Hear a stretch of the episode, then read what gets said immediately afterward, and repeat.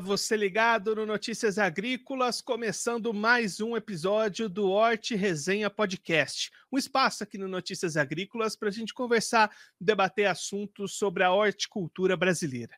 E o nosso convidado de hoje é o José Roberto Prado. Ele é vice-presidente do Conselho da Itaueira. Vai conversar com a gente hoje para contar um pouquinho a história da produção familiar, como é que eles começaram e onde é que eles estão hoje posicionados no mercado. Então seja muito bem-vindo, José Roberto. É um prazer tê-lo aqui no Arte Resenha Podcast. É um prazer estar aqui. É, muito obrigado pelo convite. Zé, vamos começar olhando para Itaueira hoje. Explica para a gente, para quem está acompanhando a gente, que produções vocês têm, onde é que vocês estão localizados, qual que é o cenário atual de vocês nesse momento. A Itaueira, ela tem como produtos principais hoje o melão amarelo, a marca Rei. Temos também nesse mesmo produto é, a marca CEP, e a marca Gaia. E também trabalhamos com a mini melancia sem sementes, com a marca eh, Melancia da Magali e CEP. E nós também temos a produção de pimentão, que é produzido em estufa e é vendido embalado um a um com a marca Rei. Eh, também estamos produzindo camarão, suco. Então temos eh, esses itens atuais, atuais na linha. E aí toda essa produção é distribuída em várias plantas, várias localidades, né? Nós temos melão e melancia produzidos sazonalmente no Piauí, seis meses, e eh, os outros seis meses na Bahia, eh, respectivamente nos municípios de Canto Buriti, na Bahia, e Ribeira do Amparo, na Bahia. Aliás, eh, Canto Buriti, no Piauí, e Ribeira do Amparo, na Bahia. No caso da, da, do pimentão, ele é produzido no município de São Benedito, que fica na divisa entre Ceará e Piauí. Camarão no Rio Grande do Norte e o suco no Ceará. Mas aí, né, José Roberto, para chegar nesse ponto, muita coisa aconteceu, começou lá atrás. Conta um pouquinho para a gente essa história, como é que foi o começo de vocês na atividade. Tudo começou com caju, né? Exatamente. Nós começamos é, em 83 a, com uma propriedade que nós compramos é, no sul do Piauí e tínhamos que encontrar alguma utilização para ela. E pesquisando, chegamos à conclusão que, em função das restrições de acidez do solo, falta de água, o único item que se encaixava era o caju. E começamos a trabalhar com o caju, a, seria. É, o caju não é fruta, é uma pseudofruta. A fruta seria castanha. E nós passamos a vender o pseudofruto é, embalado, seguindo um, uma pesquisa que foi feita pela Embrapa, é, de Fortaleza, e que indicava as condições em que o caju poderia é, suportar um pouco mais de tempo, porque normalmente o caju, em 10 minutos, ele costuma se desfazer na sua mão. Ele é muito frágil. E embalado com a temperatura adequada, de 0 a 5 graus, e ele conseguia resistir até 20 dias. Nós começamos a trazer é, para o Brasil, Centro-Oeste, enfim, fomos até o, o, sul do país com a distribuição. Começamos a, a trabalhar com o caju, mas um caju selecionado, um caju que tinha um teor de açúcar mais elevado, um teor de tanino mais baixo, e o tanino é aquilo que dá o travo e que normalmente, para quem experimenta o caju no Nordeste, ele sempre tem a lembrança de ficar com a boca estragada durante alguns dias quando ele experimenta o caju, porque o travo é muito grande. E nós fizemos a seleção e com esse caju Pão de Comer nós começamos a desenvolver um trabalho de mercado consumidor, fazendo degustações no mercado. E o negócio foi crescendo, nós chegamos a atingir sete carretas por semana, seriam 70 mil caixas por semana de caju sendo colocado no mercado. E nós chegamos até eh, 2000, eh, desculpe, 99, quando surgiu eh, uma, um questionamento de um cliente nosso. Ele estava eh, num bate-papo informal, começou a contar que ele estava tentando um trabalho forte aí com o melão e que sentia dificuldade. Ele, quando ia para a roça, consumia um melão gostoso. Só que ele trazia esse melão para cá e nove em cada dez vezes ele tinha um melão com gosto de pepino. E fez um questionamento para a gente. Disse, olha, se vocês conseguirem fazer o trabalho que vocês fizeram no caju, fazer no melão e trazer, trouxer aqui no mercado um melão gostoso, eu compro tudo. Isso daí foi um bate-papo com o Sérgio Benassi, que era o nosso maior distribuidor na época. E nós começamos a fazer isso. Isso daí foi, nesse bate-papo, em outubro do ano de 99. Em janeiro de 2000, eu estava descarregando a primeira carga. E era um caju bom de comer, mas com um problema. Ele era muito miúdo. E o mercado estava acostumado que o melão miúdo não tinha valor, porque o melão miúdo era um melão ruim. Você podia comprar um melão graúdo e achar um ou outro mais gostoso, mas o melão miúdo, invariavelmente, era ruim.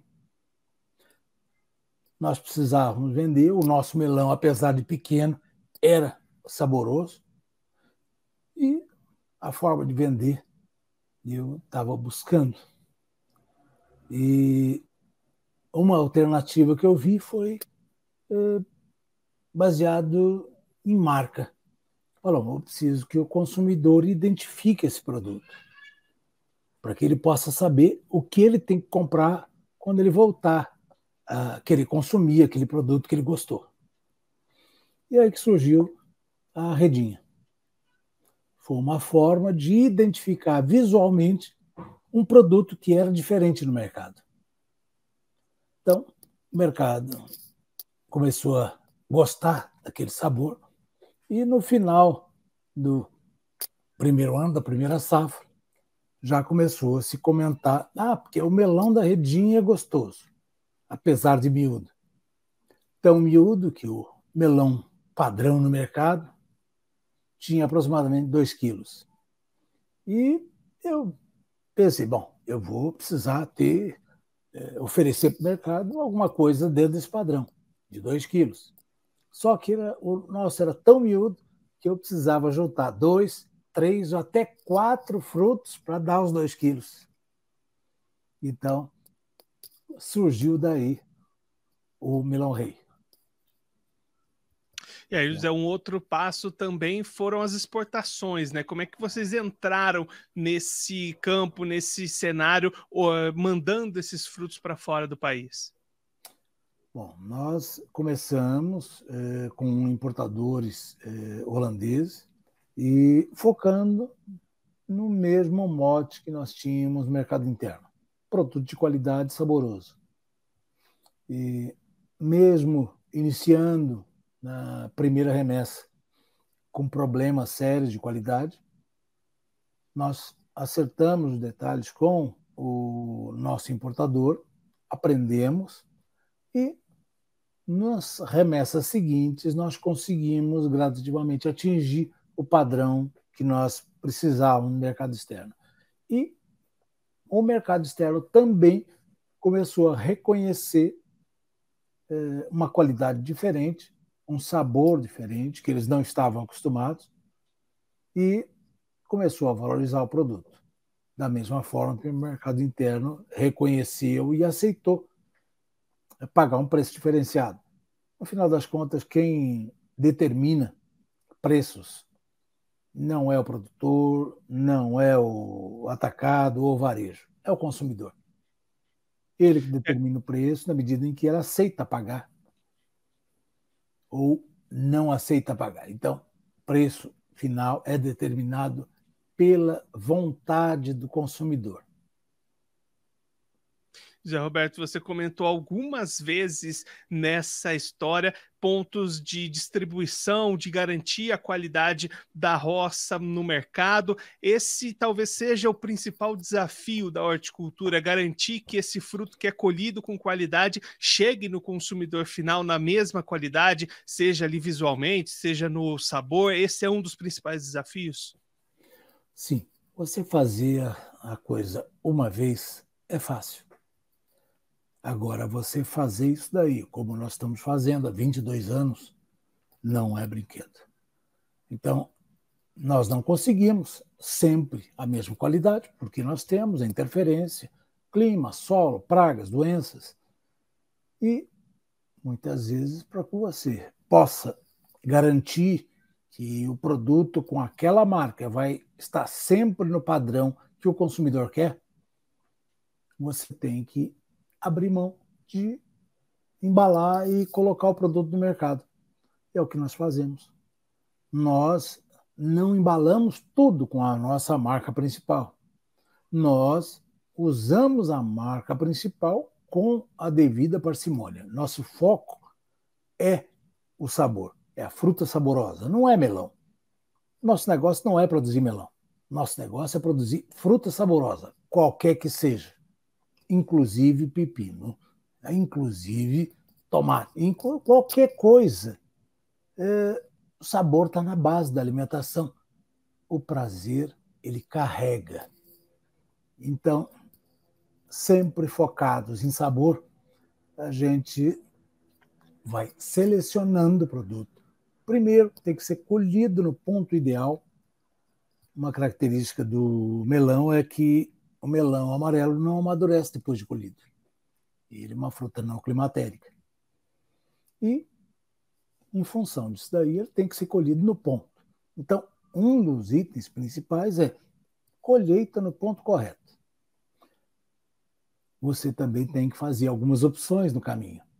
Se você tem que fazer uma adubação, tem uma adubação que vai lhe dar um sabor melhor.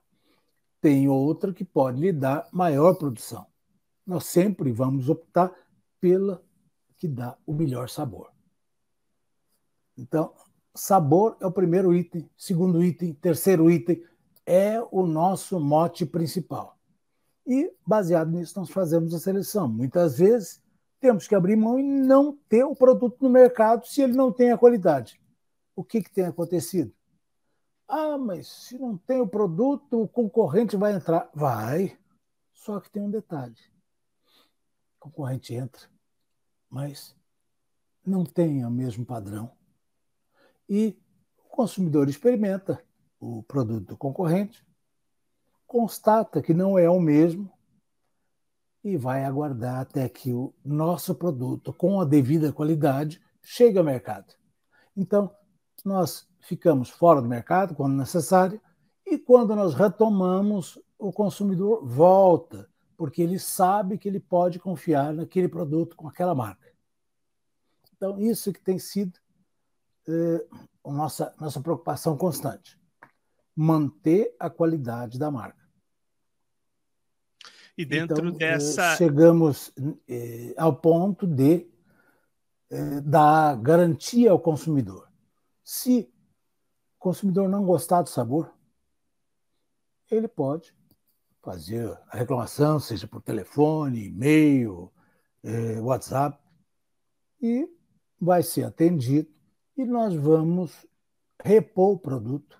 Aliás, a gente exagera até um pouquinho. Não só repomos o produto, a gente envia, em vez de um, envia dois melões. Um deles é um pedido de perdão pelo erro que cometemos.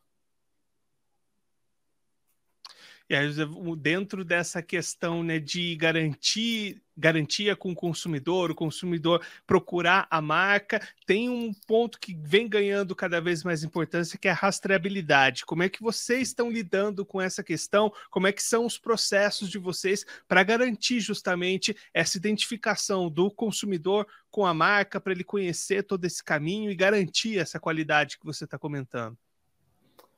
Isso é, em função da dificuldade. Nós estamos distantes, a nossa sede é em Fortaleza. As áreas de produção ficam a mil quilômetros de distância. E então nós, desde o início, graças ao meu irmão que tem essa preocupação grande, ele passou a ter um controle muito grande eh, sobre todos os parâmetros que regem a, a produção do item e a qualidade. Então, nós acompanhando esses itens inicialmente em planilhas, eh, nós temos, tínhamos a rastreabilidade desde o início. Só que a partir de 2011 nós passamos a ter essa rastreabilidade na fruta. Toda a fruta nossa tem uma identidade só dela. É uma, um número, como se fosse uma carteira de identidade. Toda fruta tem um número diferente, que está ligado à área de produção e a período de colheita. Com isso, nós temos o histórico desde o preparo do solo até a chegada ao destino final.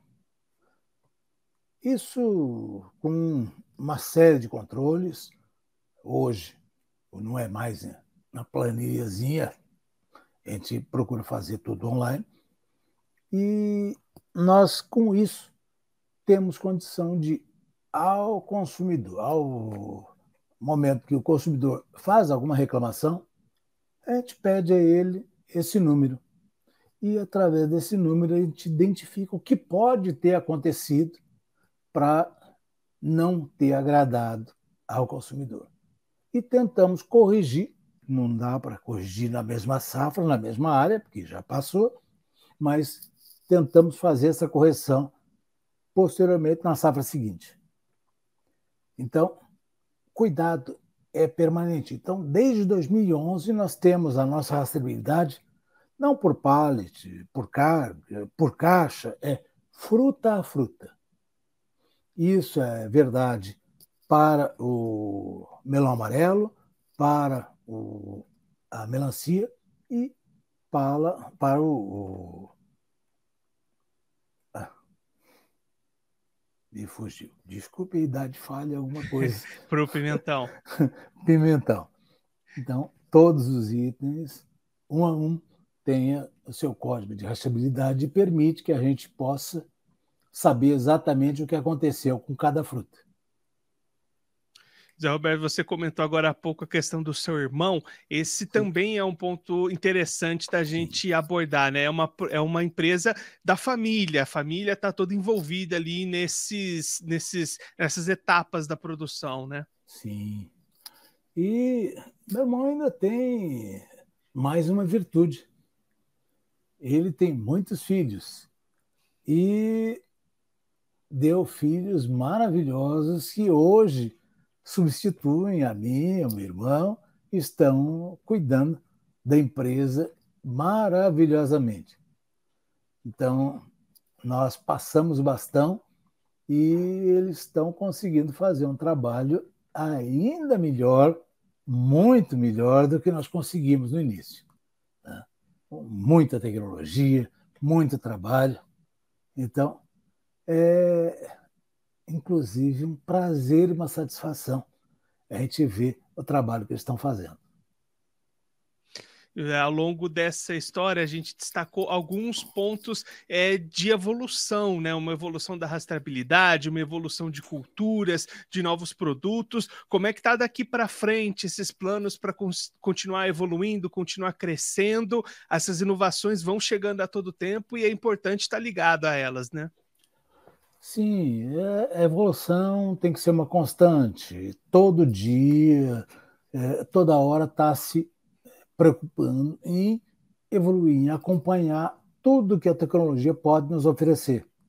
Então, hoje a gente tem o uso de drones, a gente tem é, todo uma, um controle é, para tentar utilizar ao máximo biológicos e não químicos. Então, não que o químico seja um problema em si, mas ele pode afetar o sabor. Então, se nós podemos ter uma solução biológica, nós vamos adotá-la.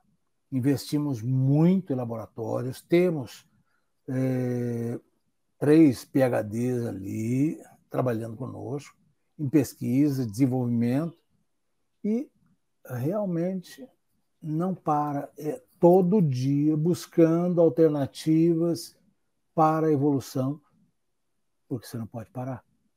O dia que parar, vem alguém e nos atropela. Nós pretendemos continuar recebendo o respeito e a confiança dos nossos consumidores. E só trabalhando muito que a gente vai conseguir.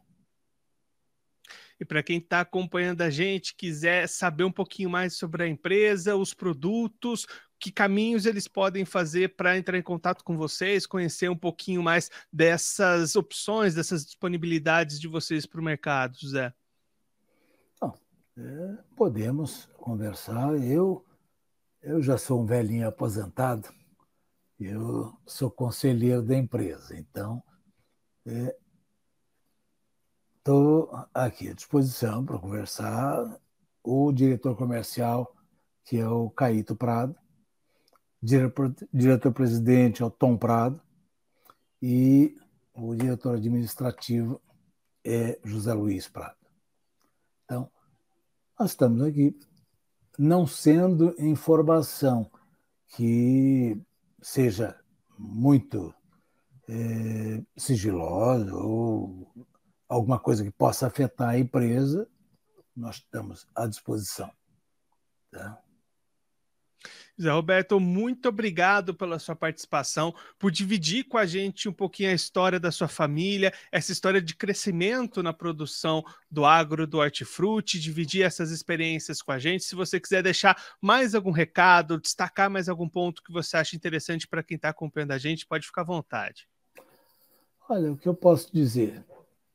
Dá para fazer alguma coisa diferente no mercado.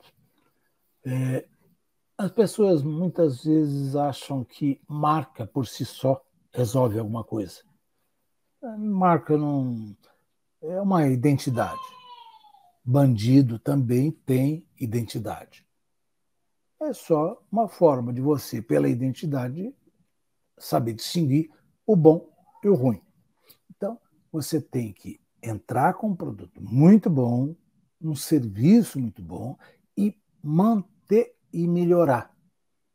Nunca pense que, ah, porque eu atingi um determinado patamar, eu posso ficar tranquilo. Não pode, não. Você tem que estar sempre pesquisando e buscando melhorar ainda mais, se você quiser se manter. Então, é, uma outra coisa é, em relação a, a sabor, um dos grandes orgulhos que a gente pode ter é ter conseguido elevar o patamar de qualidade da, do mercado de melão, pelo menos melão amarelo, que é o nosso produto principal. Então... Roberto, mais uma vez, muito obrigado pela sua participação. A gente deixa aqui as portas abertas do Horti Resenha Podcast, do Notícias Agrícolas, para você, para todo mundo aí da empresa, da produção, voltar mais vezes, continuar compartilhando com a gente a história de vocês e essas evoluções que vocês estão acompanhando e trazendo aqui para o mercado. Mais uma vez, muito obrigado. Obrigado, Guilherme, e mais uma vez obrigado pelo convite. Tá? Esse, o José Roberto Prado, ele é vice-presidente do conselho da Itaueira, produtora de melão, de pimentão, conversando com a gente para contar um pouquinho da história da família, uma empresa familiar que começou já há bastante tempo, primeiro no caju, depois se expandiu para outras culturas, hoje detém uma fatia importante do mercado e comentando com a gente um pouquinho essa busca sempre pela inovação, seja nas características de sabor, apresentação para o mercado, uso de novas tecnologias, uma evolução constante na produção agrícola, na produção de hortifrutis aqui no Brasil. Assim, a gente encerra o episódio do Hot Resenha Podcast de hoje, mas na semana que vem tem um episódio novo, então a gente espera você aqui no Notícias Agrícolas toda quinta-feira às três horas tem episódio novo do Hot Resenha Podcast. Vem para resenha.